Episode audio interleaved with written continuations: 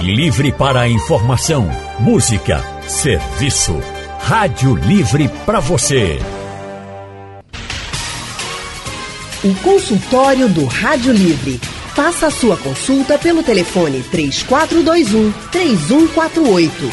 Na internet www.radiojornal.com.br. O consultório do Rádio Livre hoje vai falar sobre epilepsia, a doença que atinge mais de 50 milhões de pessoas em todo o mundo, segundo a OMS, a Organização Mundial da Saúde. Mas você sabe o que causa a epilepsia? Será que tem cura? E se houver uma crise epilética com convulsão, você sabe como proceder nesses casos? Para responder a essas e outras perguntas, nós estamos recebendo aqui o médico Igor Bruschi, Dr. Igor Bruschi é neurologista, membro da Academia Brasileira de Neurologia, está com a gente aqui no consultório do Rádio Livre. Boa tarde, doutor Igor Bruschi, seja muito bem-vindo ao consultório do Rádio Livre. Boa tarde a todos. Obrigado por estar aqui. Prazer todo nosso em recebê-lo aqui no nosso consultório. Quem também está conosco hoje é a médica Maria Dulce Gomes Carvalho.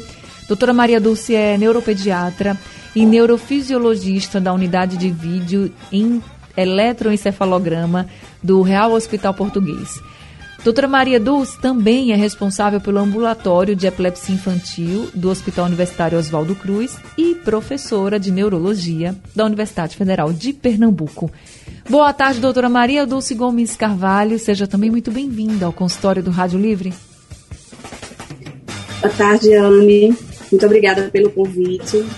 Obrigada, senhora, por ter falando sobre isso. Por ter aceitado, por estar aqui com a gente. Eu já vou começar com a senhora, doutora Maria, para que a senhora possa explicar aqui para a gente o que de fato é a epilepsia. Muita gente sempre associa a epilepsia a crises convulsivas. A epilepsia é realmente a crise convulsiva? Pode ter outros casos que não tem essa crise convulsiva? Enfim, eu queria que a senhora explicasse o que é de fato a epilepsia. Certo. A epilepsia, na verdade, ela é um distúrbio crônico que engloba várias doenças, várias causas, que fazem com que a pessoa tenha uma condição de apresentar crises epilépticas recorrentes. Então, quando o paciente tem essas crises epilépticas recorrentes, a gente diz que ele tem epilepsia. E aí a gente investiga a causa. Então, muitas podem ser as causas. E a crise epilética, a crise convulsiva, que a gente chama, a convulsão, que é aquele, aquele evento que o paciente apresenta abalos musculares, perde a consciência, muitas vezes cai, ela é um dos tipos de crise epilética. Então, a convulsão é um tipo de crise epilética. A crise epilética é o sintoma do distúrbio que a gente chama epilepsia. Agora, doutora, então quer dizer que a gente pode ter epilepsia, não ter nenhuma crise convulsiva, mas pode ter outras crises. Como seriam essas outras crises, assim, sem a convulsão, né, que é a mais conhecida? Pode, pode sim. Veja, se você imaginar é, que o cérebro, é, vamos imaginar que o cérebro seja, ele funciona por atividade elétrica, certo? Então vamos imaginar, só para fazer uma comparação para as pessoas entenderem, que a rede elétrica de uma cidade é como se fosse o cérebro. E você tem um curto-circuito em algum ponto dela. Então, você pode ter um apagão naquele bairro, naquela região. A mesma coisa pode acontecer no cérebro. Você pode ter descargas ou pode ter crises em determinadas regiões cerebrais, não no cérebro inteiro. Então, você pode ter manifestações, crises epiléticas relacionadas àquela região. Então, vamos dizer que seja a região responsável pela visão. A pessoa pode ter só sintomas visuais, então ninguém está percebendo, só ela tem aquelas alterações visuais. Pode ser que seja na região é, de controle do braço, da mão. Então, a pessoa pode ter só uma contração ou abalos no braço. Pode ser que a pessoa tenha aqueles apagões que duram segundos que a gente chama de crise de ausência. Então, a pessoa sai um pouco do ar e volta, muitas vezes quem está do lado nem percebe. Então, a crise epilética, ela pode sim ser dramática, com abalos musculares generalizados, que a gente chama, mas ela pode ser simplesmente só, às vezes, um mal-estar, uma ânsia de vômito, um distúrbio visual, uma dormência, O que vai é, determinar é a região do cérebro que está tendo aquela descarga, aquela atividade anormal, e que a gente vai investigar para tentar descobrir. Às vezes a gente nem imagina, né, que esse mal-estar, essa dormência, por exemplo, como a doutora colocou aqui, pode ser uma crise epilética. A gente só associa muito mais a convulsão. É importante a gente saber isso, inclusive para investigar, para saber se é ou não uma questão relacionada à epilepsia. Mas deixa eu passar agora para o doutor Igor, porque a doutora Maria Dulce falou que podem ser várias as causas né, que levam à epilepsia, doutor Igor. Então, o senhor pode dizer para a gente algumas das mais frequentes que levam à epilepsia? Tem várias. Qualquer alteração no cérebro pode levar à crise. Um exemplo, a pessoa que tem um tumor no cérebro pode ter crise. A pessoa que teve um AVC ou que é uma isquemia no cérebro, um sangramento, pode ficar como sequela a crise. Uma pessoa que teve uma meningite, uma infecção, por exemplo, cisticercose no cérebro, que é um outro tipo de infecção, e pode vir normal. Tem algumas alterações que às vezes na própria formação do cérebro que pode levar à crise e grande parte dos exames não encontra alteração. Você não acha a área responsável, você vai pela descrição clínica, aquilo que Dulce estava falando. Qual é o tipo da crise? Qual é a área provável que está atingindo do cérebro? Porque muitas vezes o exame não consegue esclarecer exatamente a causa. Se a pessoa tiver uma crise, seja ela convulsiva ou não, ela já é considerada uma pessoa que tem epilepsia, e aí está só no começo, ou não precisa de ter assim algumas crises recorrentes? Isso. A primeira crise a gente não classifica como epilepsia. O que, é que seria epilepsia? Seria a recorrência dessas crises.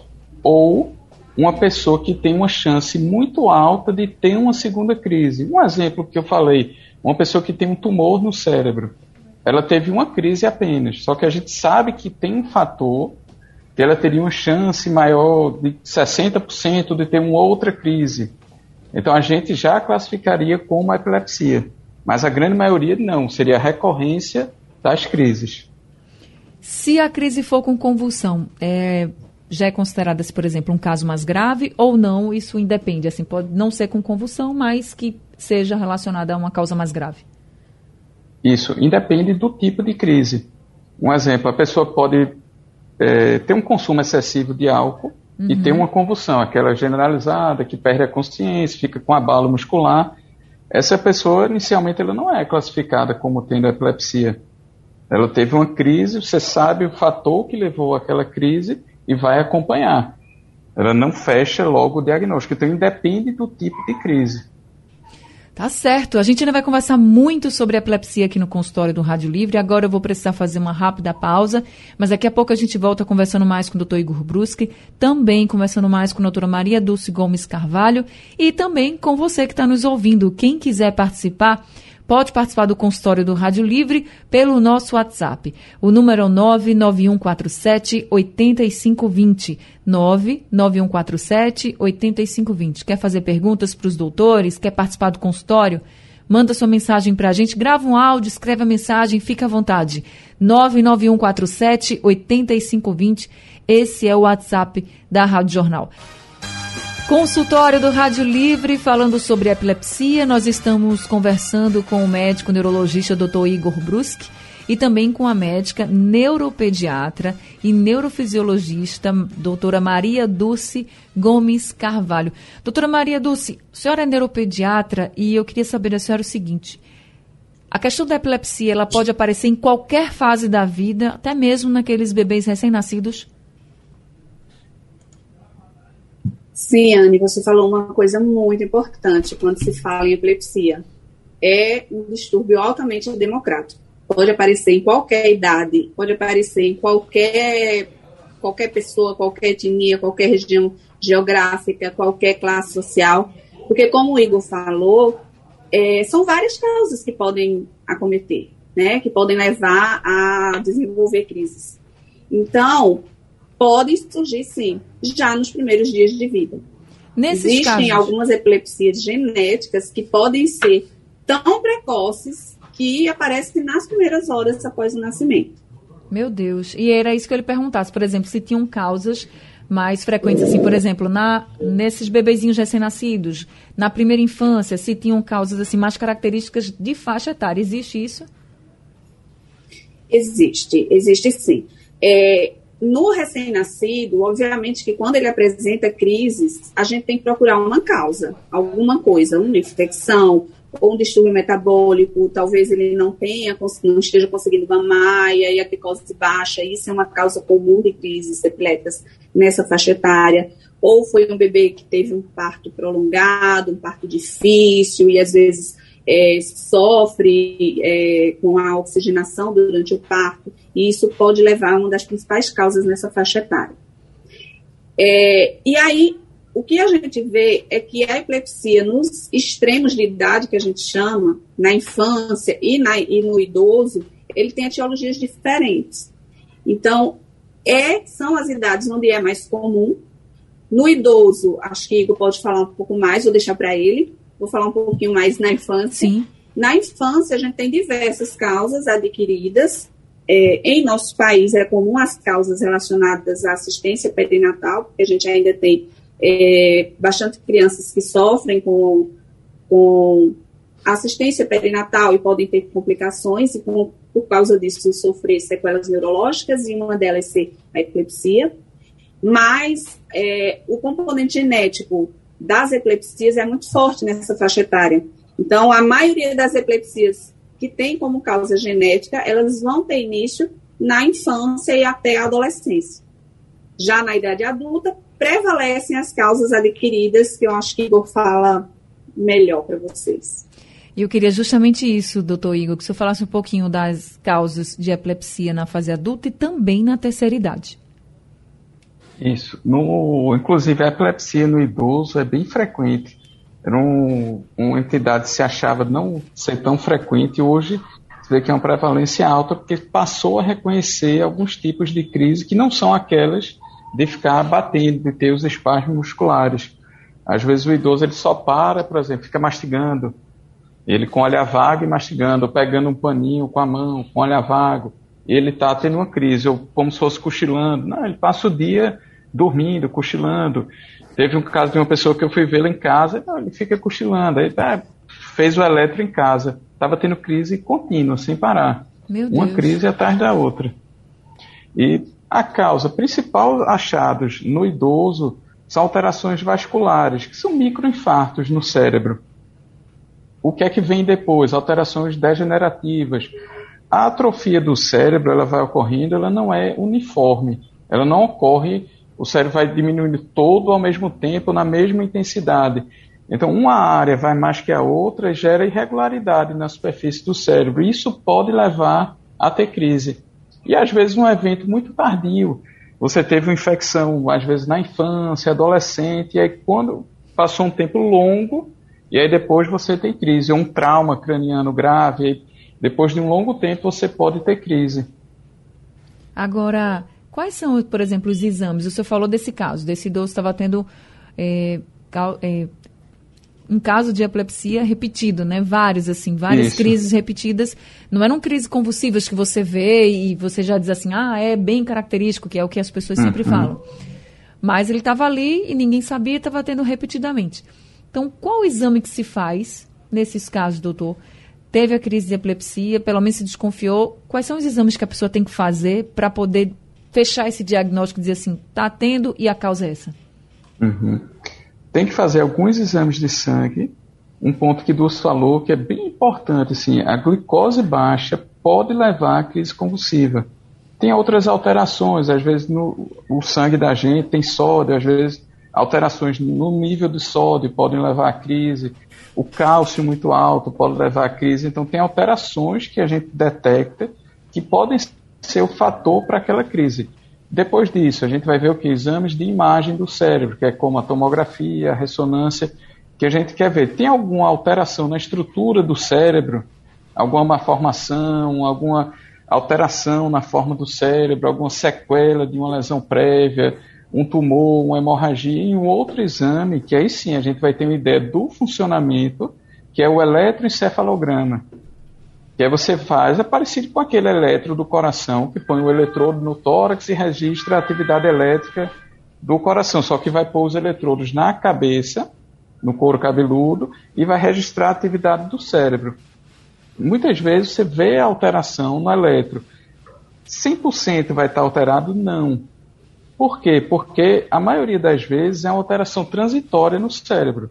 Eu estou aqui, eu tenho a crise, aí eu vou ter um período depois meio sonolento, meio confuso, e depois o cérebro vai voltando à atividade normal.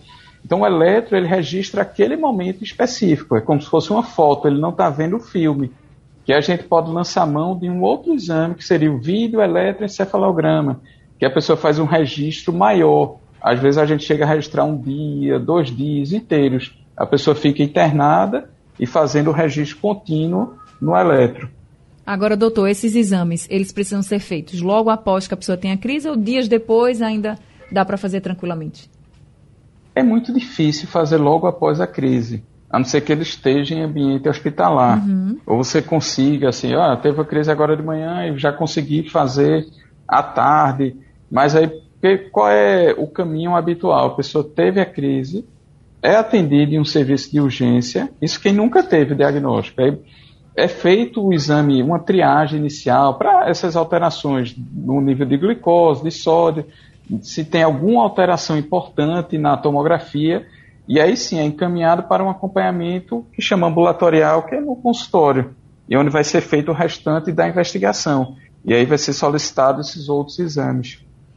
Doutora Maria, é, esses exames que o doutor Igor falou, com exames de sangue, tomografia, ressonância magnética, eletroencefalograma, tudo isso também é feito na criança, mesmo que tenha essa desconfiança de ser uma causa genética, ou tem outros exames que para essa faixa etária da infância, dos bebezinhos, eles são mais devem ser feitos mais rapidamente? Não, todos os exames que são feitos, é, como o Igor falou, para essa faixa etária também são feitos na infância, né? Sempre que a gente tiver uma crise, principalmente uma crise que a gente chama focal, ou seja, tem sintomas mais localizados, a gente sempre vai investigar com um exame de imagem, uma tomografia, uma ressonância, é, para saber se naquela região tem alguma lesão que possa justificar. Então, seria uma foto da estrutura do cérebro. E o eletroencefalo, como ele falou, é uma foto da função, é uma avaliação da função do cérebro. Então, a gente vai ver, é, como a gente vê a atividade cardíaca no eletrocardiograma, a gente vai ver a atividade eletrográfica, né, cerebral, para saber se tem algum distúrbio daquela, daquela atividade. Isso pode acontecer fora da crise, longe do período da crise, como você falou, você perguntou, dá para fazer perto da crise? Isso a gente geralmente não consegue, como o Igor falou, não consegue fazer porque às vezes o paciente não está no serviço. O vídeo EG, que é o vídeo eletroencefalograma que, que Igor falou, aí não, aí a gente interna o paciente, cola os eletrodos com uma cola especial, que não sai, e faz uma monitorização, ele fica sendo filmado e corre o eletro, o eletro, o registro eletrográfico em paralelo, simultaneamente com o vídeo. A gente registra e aí o médico vai, o neurofisiologista vai avaliar aquilo ali para saber exatamente se todos aqueles eventos são crise, se são crise, de onde que vem a crise, para ajudar, junto com a ressonância, a encontrar a causa daquela epilepsia. Quando a gente suspeita de uma causa genética, aí a gente tem hoje várias técnicas de exames genéticos que podem detectar essas anormalidades. Então, existem alguns genes que já são conhecidos como sendo causadores de epilepsia. Então, às vezes, a pessoa tem uma alteração, uma mutação naquele gene, e aí ele desenvolve a epilepsia. Muitas vezes a ressonância é normal e o eletro é extremamente alterado e a criança tem várias crises, e quando a gente faz a investigação genética, a gente encontra. Então, o que a gente acrescenta de, de nessa faixa etária, que tem muita causa genética, é realmente quando a gente não acha a causa e suspeita que possa ser essa etiologia genética. Aí a gente faz uso desses exames. Se a causa for genética, tem cura? Porque acha Olha, cedo, né? Assim, teoricamente. Acho que pode encontrar existe, é, existem algumas epilepsias que a gente chama autolimitadas e que elas têm forte componente genético e hereditário, sim. Então, são epilepsias que tendem a surgir numa determinada fase da vida, geralmente na infância, e que por volta da adolescência, início da vida adulta, elas desaparecem. A gente chama isso de autolimitadas, né? As outras epilepsias é, vai depender do tipo de alteração. Como eu disse, isso é muito importante da gente entender. A epilepsia não tem uma causa, ela tem várias. Então, o que a gente trata são as crises. A causa da epilepsia, que causa a epilepsia, a isso é que a gente vai saber dizer se tem cura ou não tem cura, né? Então, do ponto de vista de cura das crises, algumas epilepsias genéticas têm com o tempo. E algumas outras podem ter lesões estruturais que podem, podem ter tratamento cirúrgico. Mas para a gente saber disso, é preciso saber a causa, fazer toda uma avaliação e toda uma investigação. O doutor então, Igor. Não é uma resposta simples, Eu depende sei. de cada caso. É difícil. Agora, doutor Igor, com relação aos casos, por exemplo, que não pode ter cirurgia, o tratamento seria como? É medicamento e é para a vida inteira? Isso. O tratamento, o tratamento cirúrgico é exceção. A grande maioria dos casos vai ser tratamento clínico. A gente evita esse termo cura, porque na verdade eu sempre eu escuto muito isso, é o dia a dia no consultório do neurologista. Tem cura? Na verdade, eu sempre devolvo a pergunta. Eu me diga o que é que a gente cura em medicina. Então, na verdade, quase nada. A gente tem uma limitação muito grande na medicina. O que é que a gente cura? Infecção. E olhe lá. E tem bactéria que é resistente a todos os antibióticos, os vírus a gente não consegue curar. Então, qual é o objetivo do tratamento? É controle. É o mesmo objetivo de quem tem pressão alta, quem tem diabetes, quem tem problema de tireoide, quem tem asma. Não é a cura, é o controle. A gente quer que a pessoa não tenha crise. Principal tratamento, medicamento. A grande maioria vai responder com uma medicação e ficar sem crise. Então a gente acha um estimativo, 70% das pessoas vão ter um controle muito bom com um medicamento. Aí vai ter aquele 30% que não vai ter o controle bom com um medicamento. É o que, é que pode fazer? Associar mais de uma medicação para ajudar no controle. E exceções é que são os casos cirúrgicos. E aí o tratamento cirúrgico você pode tanto tentar tirar, por exemplo, identifiquei lá um tumor. Aí eu vou tentar fazer a cirurgia para fazer a retirada daquele tumor ou algumas situações que tem uma situação que você tem uma malformação no cérebro. E aí você pode fazer uma cirurgia com o intuito de reduzir a quantidade de crise. Agora, doutora Maria, quando uma pessoa. Aí eu vou passar para aquele caso da, da epilepsia com convulsão, e que a gente fica sem saber o que fazer na hora. As pessoas têm aquela rigidez no corpo e aí muitas vezes se bate. Eu queria que a senhora falasse aqui para os nossos ouvintes o que quem está com alguém que está tendo uma crise convulsiva deve fazer no momento que a pessoa não deve fazer também? É, isso é importante. Primeira coisa, é, a gente precisa esclarecer que a epilepsia não é uma doença contagiosa. Então, não ter é, receio de dar assistência à pessoa. Deve-se dar assistência à pessoa para protegê-la no caso de uma convulsão, porque a pessoa está inconsciente, está tendo abalos e pode se machucar. É, então, o que, é que a gente recomenda? Recomenda colocar a paciente, colocar a pessoa numa posição, afastar o máximo possível de pessoas, deixar a pessoa o máximo possível num ambiente que tem uma oxigenação, uma ventilação melhor, é, para que ela possa receber maior ventilação, colocá-la de lado, para que algumas secreções que ela possa a, a, juntar, principalmente secreção né, oral, na cavidade oral, por conta dos movimentos, para que ela não aspire, então ela possa drenar para fora, proteger principalmente a cabeça do paciente para que ele não, não se machuque, não bata, e na, maio, na grande maioria das vezes esperar a crise passar. A maioria das crises são autolimitadas, elas terminam espontaneamente sem haver necessidade de medicação. Então, se já é um paciente que já tem epilepsia, é, normalmente é mais fácil porque já conhece um pouco das crises e aí as pessoas já sabem fazer isso. Quando é a primeira crise, obviamente que é, assim que houver o controle da crise, mesmo a pessoa estando bem, é, é importante procurar um atendimento de urgência para saber. O que não fazer? Não colocar a mão dentro da boca do paciente, não colocar objetos, porque se tem aquela, aquela crença de que a pessoa pode se engasgar com a própria língua, morder, enfim. É, o, que o que pode acontecer é você realmente se machucar, porque a força que a pessoa tem na contração durante a crise é muito grande, é muito forte, pode machucar, a pessoa não tem controle. É, e, e, assim, se você faz isso, a pessoa vai ter uma. uma se você, sem, sem precisar colocar nada na boca do paciente, você só precisa proteger, isso vai retornar. Então, é só não, não, não provocar lesões a mais, evitar que, que hajam e também evitar de se machucar.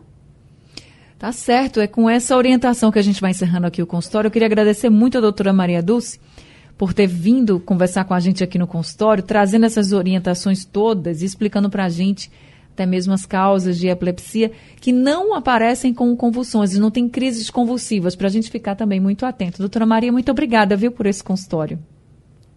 Obrigada. Boa tarde a todos, Igor, Anne, a toda a equipe. Muito obrigada pelo convite.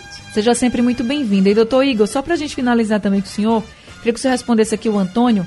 Ele pergunta, o senhor falou que tem algumas causas adquiridas nos adultos, né, que podem vir é, a causar epilepsia. Ele pergunta se álcool e fumo são algumas dessas causas adquiridas, assim, para a doença, para a epilepsia.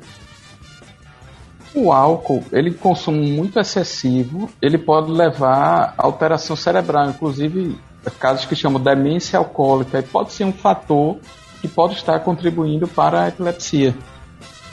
E o fumo?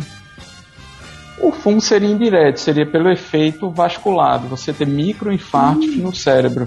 E a partir daí, sim, tem uma predisposição maior para ter crise, mas indiretamente. Então, tá certo. Doutor Igor, também muito obrigada por todos os esclarecimentos que o senhor trouxe aqui, explicando para as pessoas o que é epilepsia, causas, tratamento. Muito obrigada por mais esse consultório, viu? Até o próximo. Obrigado, boa tarde. Boa tarde. Obrigada também a todos os ouvintes. O Rádio Livre de hoje fica por aqui. Produção é de Gabriela Bento, trabalhos técnicos de Big Alves, Elivelton Henrique, Sandro Garrido. No apoio Valmelo e a direção de jornalismo é de Mônica Carvalho. Sugestão ou comentário sobre o programa que você acaba de ouvir, envie para o nosso WhatsApp 99147 8520.